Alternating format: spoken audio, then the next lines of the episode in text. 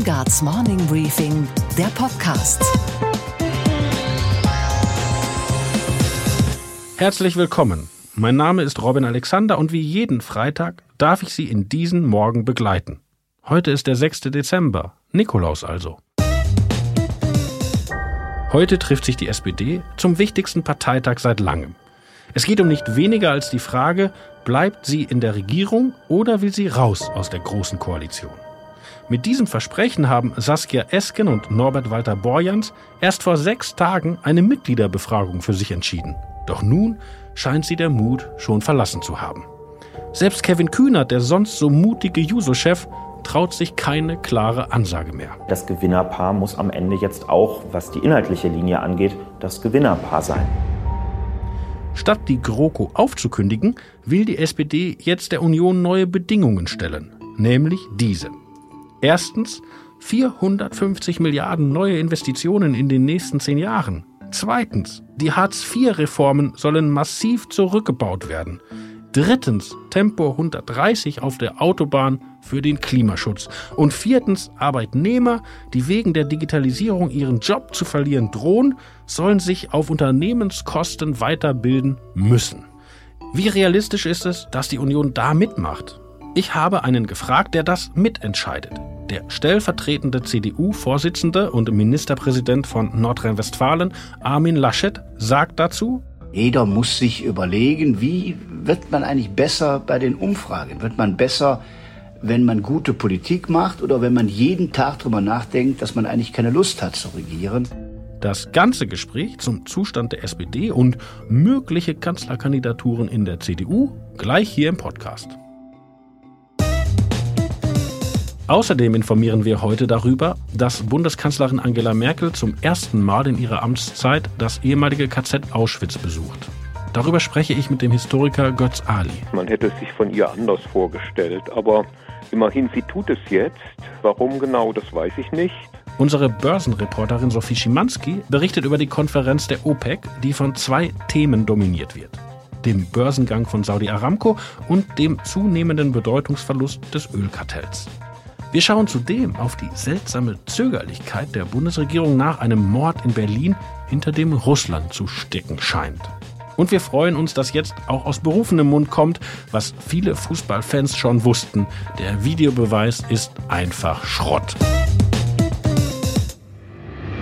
Man könnte den Eindruck gewinnen, die SPD-Delegierten begäben sich in Gefahr, wenn sie heute zum Parteitag in Berlin gehen. Wo man hinschaut, Warnungen. Franz Müntefering warnt vor dem Koalitionsbruch. Die SPD-Linke Hilde Mattheis warnt vor wachsweichen Formulierungen in Beschlüssen und FDP-Chef Christian Lindner warnt vor der Abkehr von der schwarzen Null. Nur zwei sind bisher verdächtig still geblieben, die CDU und die CSU. Denn die Unionsparteien müssen vielleicht die Suppe auslöffeln, die sich die SPD einbrockt. Wenn es nach den neuen Chefs Esken und Walter Borjans geht, soll die GroKo nämlich einen Neustart hinlegen, mit anderen, mit linken Themen. Ist die Union dazu bereit? Das frage ich den CDU-Bundesvize Armin Laschet. Ich habe ihn für ein großes Interview mit der Welt am Sonntag in der NRW-Landesvertretung hier in Berlin getroffen. Sie werden hören, dieser Mann versucht's mit weniger Warnung und mehr Gelassenheit. Herr Ministerpräsident, heute beginnt der SPD-Parteitag, der ja nicht nur für diese Partei wichtig ist, sondern auch für den Fortbestand der Großen Koalition. Wie werden Sie das verfolgen? Haben Sie einen Spion zur Konkurrenzbeobachtung hingeschickt, der Sie auf dem Laufenden hält, oder gucken Sie heimlich im Büro Phoenix? Ich überlege gerade, wo ich bin während des Parteitags. Also die Variante heimlich im Büro Phoenix ist die wahrscheinlichere. Spione haben wir nicht. Die SPD hat zwei neue Parteivorsitzende, die kaum jemand kennt. Sie haben etwas Vernünftiges getan und mit Norbert Walter Borjans erstmal ein Bier getrunken am Sonntag. Was ist das für ein Mensch? Äh, ich glaube, er ist ein Gemütsmensch, ein Kölner, mit dem man eben auch ein Kölsch trinken kann. Und mit ihm kann man sich auch sachlich auseinandersetzen. Ich teile wenige seiner finanzpolitischen Ideen, aber menschlich ist er in Ordnung. Kennen Sie auch Frau Esken? Nein. Wie ist Ihr erster Eindruck? Stramme Kämpferin für ihre Themen. Ja. Im Wahlkampf, äh, ein innerparteilicher SPD-Wahlkampf war, sind die beiden sehr links aufgetreten. Wieso glauben Sie, dass man mit denen Staat machen kann? Oder glauben Sie das gar nicht? Das ist ein Grundprinzip. Jeder Koalitionspartner wählt seine Führung und da sollte der andere auch nicht kommentierend sich hineinmischen. Entscheidend ist, welche konstruktive Arbeit dann in der Koalition geleistet wird, was sie in den Koalitionsausschuss einbringen. Manche der Themen, die ich in den Konferenzen gehört habe, sind mit uns nicht zu machen als Union. Und der SPD-Parteitag wird ja nun am heutigen Tag sagen, was die Themen sind, über die mit der Union geredet werden soll. Gehen wir es mal durch, weil den Entwurf vom Leitantrag konnten wir ja schon heimlich in der Welt lesen. Die fordern unter anderem, ich zitiere, stetige Investitionen dürfen nicht an dogmatischen Positionen wie Schäubles schwarzer Null scheitern. Zitat Ende. Geht ja, die CDU da mit? Äh, das ist nun eine theoretisch-philosophische Betrachtung. Es ist ja kein konkreter Vorschlag für den Bundeshaushalt 2020. Es ist auch kein Vorschlag für einen Nachtragshaushalt da drin. Und insofern über solche Theorien kann man schwer verhandeln. Sie müssten eigentlich das Wort Schäuble auch durch Scholz ersetzen.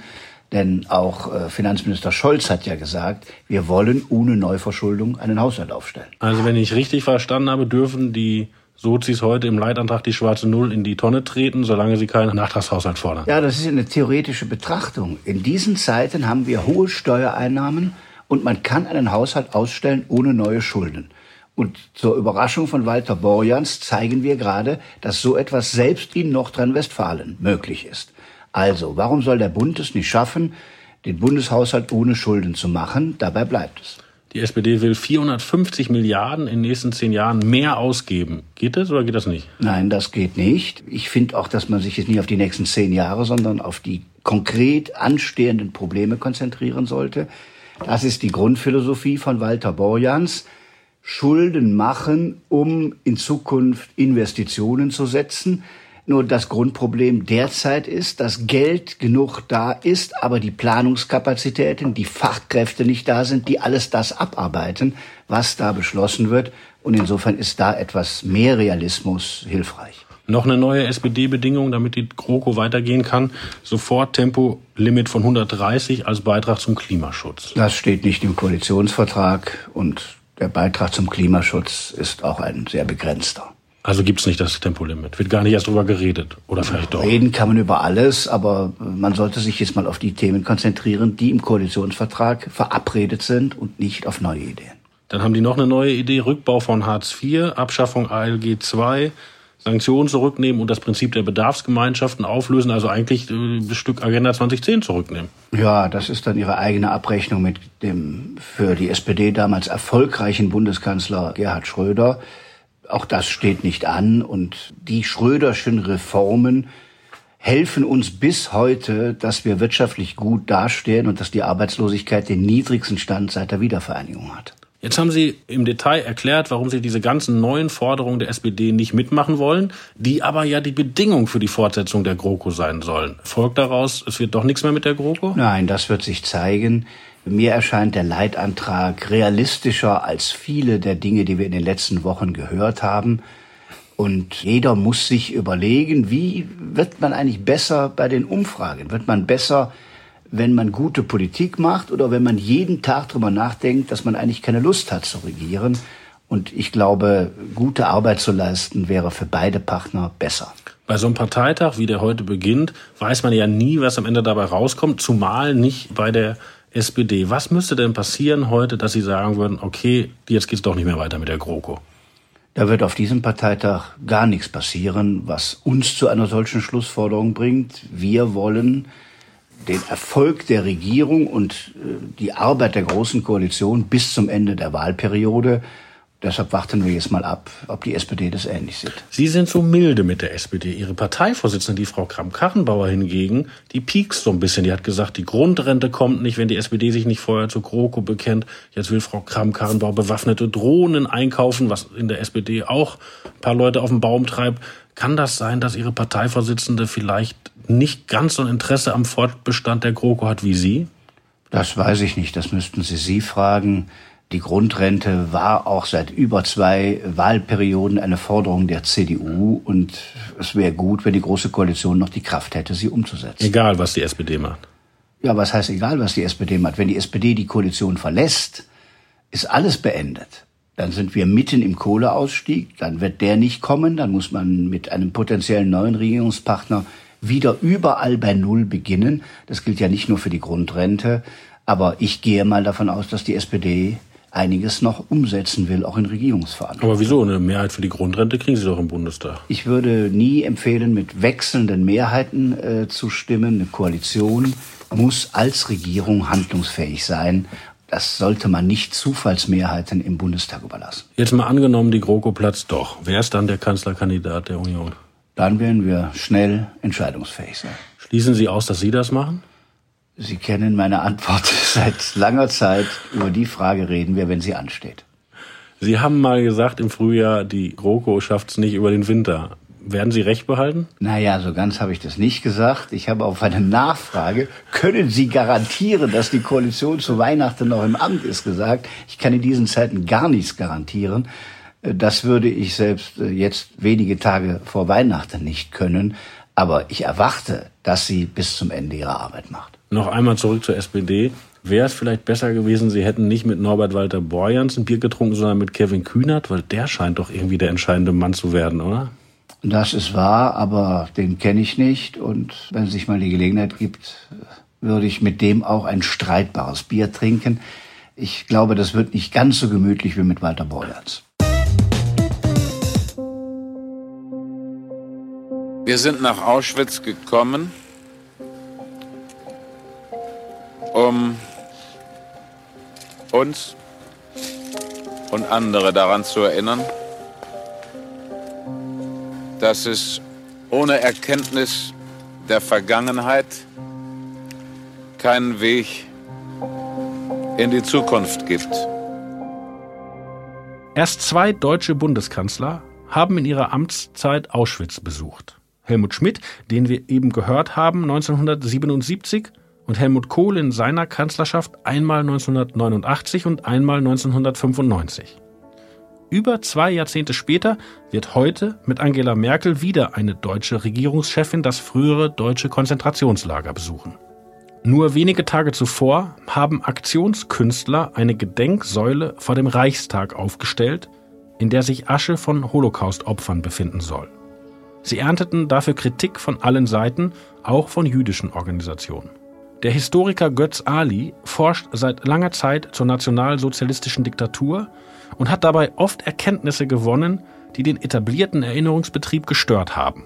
Mit Ali spreche ich über Merkels Besuch, aber auch über die Frage, wie sehr aktuelle politische Entwicklungen mit Parallelen zur NS-Zeit aufgeladen werden dürfen.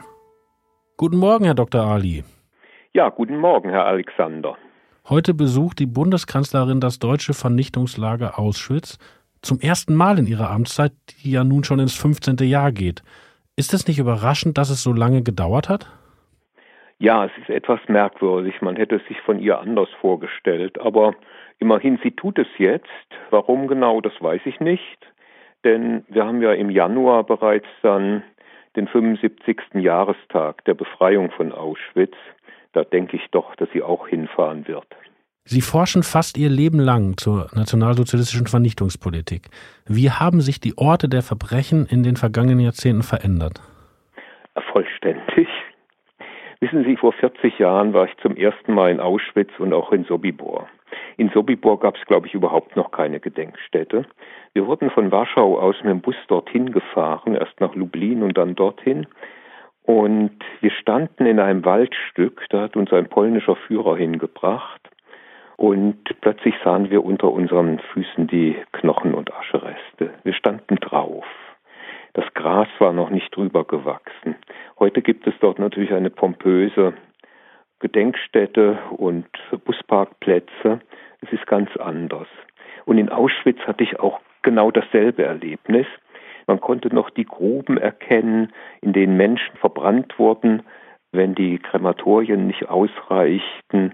All das sah man noch und das ist ganz anders. Ich bin froh, dass ich in dieser frühen äh, Zeit da war. Es ist bemerkenswert, dass Sie die Überreste der Ermordeten ansprechen, weil das ist ja gerade auch ein Thema im politischen Berlin. Eine Gruppe, die sich Zentrum für politische Schönheit nennt, hat ein provisorisches Mahnmal mit sterblichen Überresten von in nationalsozialistischen Vernichtungslagern Ermordeten errichtet. Das hat weithin Empörung ausgelöst, auch von jüdischen Organisationen. Sie hingegen haben die Aktion verteidigt. Warum? Ja, äh, wir beschäftigen uns überhaupt nicht mit der Asche und den Knochen der Ermordeten. Das ist ein riesiges Tabu. Und ich finde es gut, dass diese Gruppe, die hat etwas Wildes, das ist zum Teil sehr angreifbar, was die machen, das will ich überhaupt nicht bestreiten, aber dass sie dieses Thema auf die Tagesordnung gesetzt haben, das ist prima. Und es sind Künstler, das sind keine Historiker, da gelten andere Maßstäbe. Und ich will daran erinnern, die Stolpersteine, die wir heute, abgesehen von Bayern, überall in der Bundesrepublik haben, dieses Flächendenkmal, das ja doch gelegentlich zum Nachdenken reizt. Das war auch ein Künstler, der das initiiert hat. Das waren keine Gedenkleute, das waren keine Politiker, das waren keine Historiker. Also insofern sollten wir auch den Künstlern etwas vertrauen, dass sie an einer richtigen Stelle einen richtigen Anstoß geben, dass sie das da machen. Nun ist ja das Ziel dieser Aktion nicht das Erinnern oder jedenfalls nicht nur das Erinnern, sondern ein aktuelles politisches Anliegen. Diese Künstler haben gefälschte Briefe geschrieben an alle Abgeordneten von CDU und CSU und sie aufgefordert, heute an diesem Freitag zu diesem provisorischen Ehrenmal zu kommen und dort zu schwören, dass sie niemals mit der AfD koalieren würden. Das Argument ist, der deutsche Konservatismus habe schon einmal dem Faschismus zur Macht verholfen.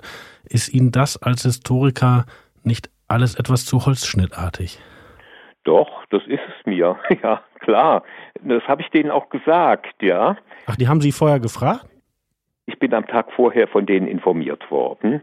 Also da habe ich den Text über die Asche bekommen. Also das ist ja ein wissenschaftlicher, sehr seriöser Text. Das ist der erste Text, der das systematisch aufarbeitet. Das sind 70 Seiten ungefähr. Und ich habe da auch ein paar Rechtschreibfehler korrigiert und so. Aber ich hatte gar keine Zeit, da groß einzugreifen. Ich habe ihnen geschrieben, dann, das ging alles schriftlich, habe gesagt, passt auf, ich würde das nicht in der Vorweihnachtszeit machen, macht es doch da ist das 75-jährige Auschwitz-Gedenken, aber da ist eine ganz andere Maschinerie offenbar schon in Gang gewesen. Weiter bin ich da nicht beteiligt. Ich finde diese Idee, dass man über die Asche, diese Knochen, diese Massengräber spricht, es ist gut, das zu tun und auch den Unterschied zu zeigen, das ist tabuisiert. Wir wollen das nicht wissen. Wir haben eine sterile Gedenkkultur, der sterilste Ausdruck davon ist unser Holocaust-Mahnmal in Berlin mit diesen komischen Betonblöcken, die irgendwie bröseln. Das ist noch das Sympathischste daran. Und wo überhaupt keine Schrift da ist, wo niemand etwas sagt, was ist da eigentlich geschehen. Dieses Inkonkrete, dieses Abstrakte, das zur Distanzierung einlädt, als hätten wir heutigen damit gar nichts zu tun.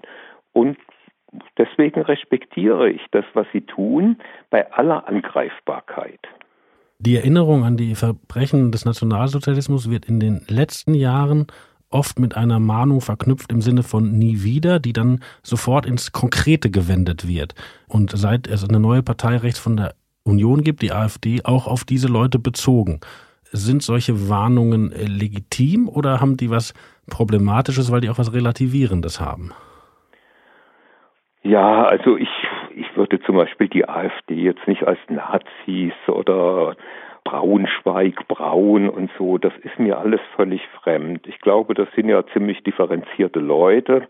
Dass es da so ein Schlepptau allerhand Braunes und Narzisstisches gibt, das ist eine andere Frage. Wir haben eine ganz andere Situation auch als 1933. Und äh, deswegen scheint mir da so eine Gleichsetzung ganz unangebracht. Und was das nie wieder betrifft, glaube ich eben nicht, dass man, wenn man sich da nur auf den Rechtsnationalismus konzentriert, das ist längst nicht die einzige Quelle, die zu so etwas führen kann, wie der nationalsozialistischen, dem Beginn der nationalsozialistischen Herrschaft 1933. Dazu gehört die Zersetzung von demokratischen Institutionen vorher. Dazu gehört auch der Radikalismus, die Republikfeindlichkeit der KPD in der Zeit vor 1933. Dazu gehören selbstverständlich auch schwere Wirtschaftskrisen. Und diese Ursachen genau zu betrachten, auch zu betrachten, dass sich alle rechtspopulistischen Parteien in Europa, und da liegen eben diese Leute hier mit ihrer Aktion vor dem Reichstag auch ganz falsch, dass das Haupteinzugsgebiet der rechtspopulistischen Parteien in Europa sind immer linke Parteien untergehende sozialdemokratische, auch kommunistische Parteien. Man hat überall im Ostblock gesehen, wie gut sich Nationalismus und alte sozialistische Überlegungen vertragen und verschmelzen können. Und deswegen der Schoß nicht einfach da im rechten Spektrum fruchtbar, sondern insgesamt gesellschaftlich. Und das muss man im Auge haben. Mir ist aufgefallen, als ich mich auf unser Gespräch vorbereitet habe, dass es auch in der Erinnerungspolitik ganz erstaunliche Konjunkturen gibt. Also wir reden ja anlässlich des Besuches der Bundeskanzlerin in Auschwitz heute. Helmut Kohl war da, der hat gar keine Rede gehalten. Und Helmut Schmidt war 1977 da und hat an die Opfer gedacht, aber ohne die Juden explizit zu nennen, was ja heute kaum vorstellbar wäre. Sind diese Konjunkturen so stark? Ja, das hat sich dann sehr geändert, zum Beispiel schon mit dem 60. Jahrestag der Befreiung von Auschwitz. Da waren einfach sehr viele Staatsmänner da und am meisten hat mich beeindruckt Jacques Chirac. Er kam als französischer Staatspräsident und zwar als einer, der nicht zu den Siegermächten sich rechnete, sondern zu denjenigen, der einen Staat repräsentiert, der mitverantwortlich war für die Deportation der französischen Juden.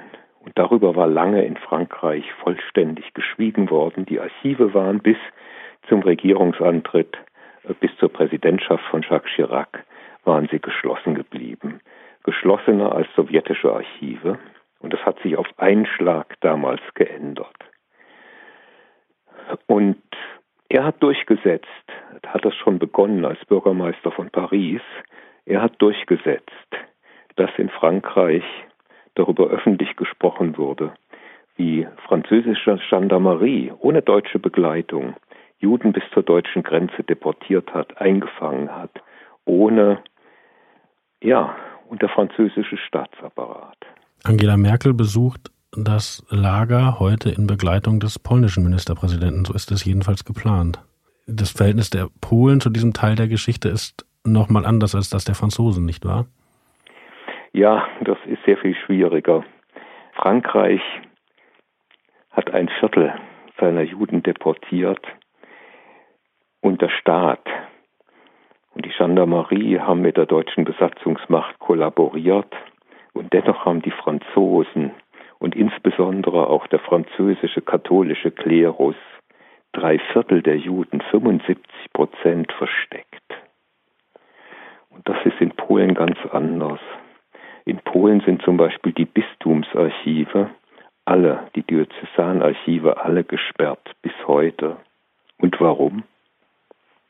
Das hat etwas mit der Hetze gegen die Juden zu tun. Das ist ein großes, ungeklärtes Kapitel in Polen. Und es wird noch Jahre, wahrscheinlich Jahrzehnte dauern, bis man darüber verständig reden kann. Das Problem ist, ich habe in meinem Buch Europa gegen die Juden dazu auch geschrieben, aber wir haben als Deutsche kein Recht. Es war eine deutsche Vernichtungspolitik im besetzten Polen. Wir haben als Deutsche kein Recht, uns moralisch auch gegenüber der heutigen polnischen Regierung oder der Bevölkerungsmehrheit aufzuspielen. Aber es gibt auch Kollegen, viele Kollegen in Polen, Kolleginnen, die ich kenne, die das ganz anders sehen, die die polnische Teilverantwortung begreifen und auch darüber sprechen und schreiben. Herr Ali, ich bedanke mich für dieses Gespräch. Danke auch.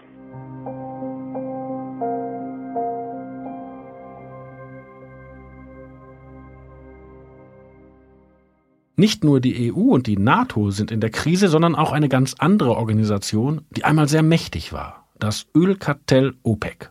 Heute läuft der zweite Tag des OPEC-Treffens in Wien. Und darüber spreche ich jetzt mit unserer Reporterin an der Wall Street. Guten Morgen, Sophie. Einen schönen guten Morgen, Robin. Was sind denn aus Sicht der Anleger die wichtigsten Antworten, die die OPEC nach den zwei Konferenztagen liefern muss? Eigentlich alles, was Aufschluss darüber gibt, wo sich der Ölpreis hin entwickeln wird, sprich, wann und wie stark wird die Fördermenge weiter gedrosselt in den OPEC. Das Öl aus den USA hat ja zu einer Ölflut geführt und damit eben zu stark fallenden Preisen. Das ist natürlich gut für eine Volkswirtschaft, in der alle wie wild Öl brauchen. Aber für Ölproduzenten ist dieser Preis nicht mehr rentabel und deswegen kürzt die OPEC ja schon und verknappt das Angebot so künstlich. Analysten gehen jetzt davon aus, dass die OPEC und die Nicht-Mitglieder Partner wie Russland diese Einschnitte bis Juni oder Ende 2020 verlängern werden. Der derzeitige Deal läuft nämlich voraussichtlich im März aus. Schauen wir zum Schluss noch auf den saudischen Ölkonzern Aramco. Erwartet wird der weltgrößte Börsengang. Warum hält sich die Begeisterung trotzdem in Grenzen? Naja, es ist keine einfache Zeit für Ölproduzenten. Einen Grund haben wir gerade schon besprochen, die Ölflut und deswegen immer ein historisch gesehen niedriger Ölpreis, niedrige Margen. Und hinzu kommt natürlich auch die Greta-Bewegung, sprich die Welt ist klimabewusster geworden. Die Nachfrage nach Rohöl wächst langsamer als in den vergangenen Jahren und dann ist auch das schwierige politische Umfeld im Nahen Osten ein Grund für diese Zurückhaltung. Und deswegen halten sich eben vor allem ausländische Investoren aus London, Tokio oder zum Beispiel New York zurück. Und das Unternehmen muss sich eben auf die reichen Familien aus Saudi-Arabien als Investoren verlassen. Eine Aktie wird man am Anfang für übrigens 8,53 Dollar bekommen. Das hat das Unternehmen gestern gemeldet. Und was, Robin, geht eigentlich gar nicht? Dass sich die Bundesregierung nicht traut, dem Kreml zu sagen, was geht und was nicht geht. Nach dem Mord an einem Georgier im Berliner Tiergarten kommen immer neue Details ans Licht. Die legen den Verdacht sehr nahe, der mutmaßliche Täter habe im Auftrag des russischen Staates gehandelt. Der Mann, der vom Fahrrad aus sein Opfer erschoss, könnte für den Kreml einen potenziellen Staatsfeind brutal aus dem Weg geräumt haben. Der Generalbundesanwalt ermittelt. Zwei russische Diplomaten wurden ausgewiesen und die Kanzlerin sagt dazu, Erstmal haben wir diese Maßnahme ergriffen, das wissen Sie ja auch durch unsere Verlautbarung, weil wir ähm, nicht ähm, gesehen haben, dass Russland uns bei der Aufklärung dieses Mordes unterstützt.